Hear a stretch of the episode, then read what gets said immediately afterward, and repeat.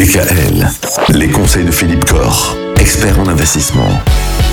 Philippe, aujourd'hui on va reparler encore une fois de l'immobilier locatif. Vous nous expliquiez hier que lorsqu'on est à la retraite, ça constitue pas forcément une bonne solution pour avoir des revenus supplémentaires.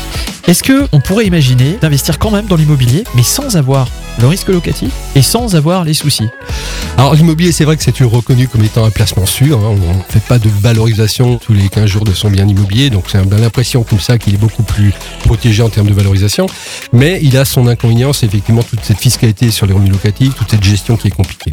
Alors est-ce qu'il y a moyen effectivement d'éviter ça, de faire quand même de l'immobilier, d'investir dans l'actif immobilier sans ces soucis? Oui. On peut effectivement aujourd'hui acheter un appartement, par exemple, n'acheter que la nue propriété d'un appartement. J'ai déjà parlé de la nue propriété en matière de donation. C'est vrai qu'aujourd'hui, quand vous achetez la nue propriété d'un appartement, par exemple, eh bien, vous allez décider que cette nue propriété, elle va durer, je sais pas, 10, 11, 12 ans, et donc vous allez acheter donc l'usufruit en fin de compte. Ouais. L'usufruitier va avoir une jouissance sur ce bien pendant 10, 11, 12 ans, et vous allez donc acheter le bien immobilier, cet appartement, avec une décote.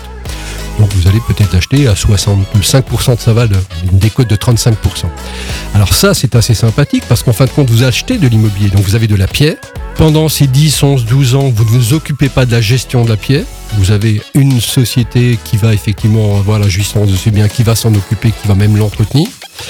Et au fil du temps, votre valeur de votre propriété va progresser au fur et à mesure de l'extinction de l'usufruit et vous allez vous retrouver à l'échéance de l'usufruit avec la pleine propriété de l'appartement.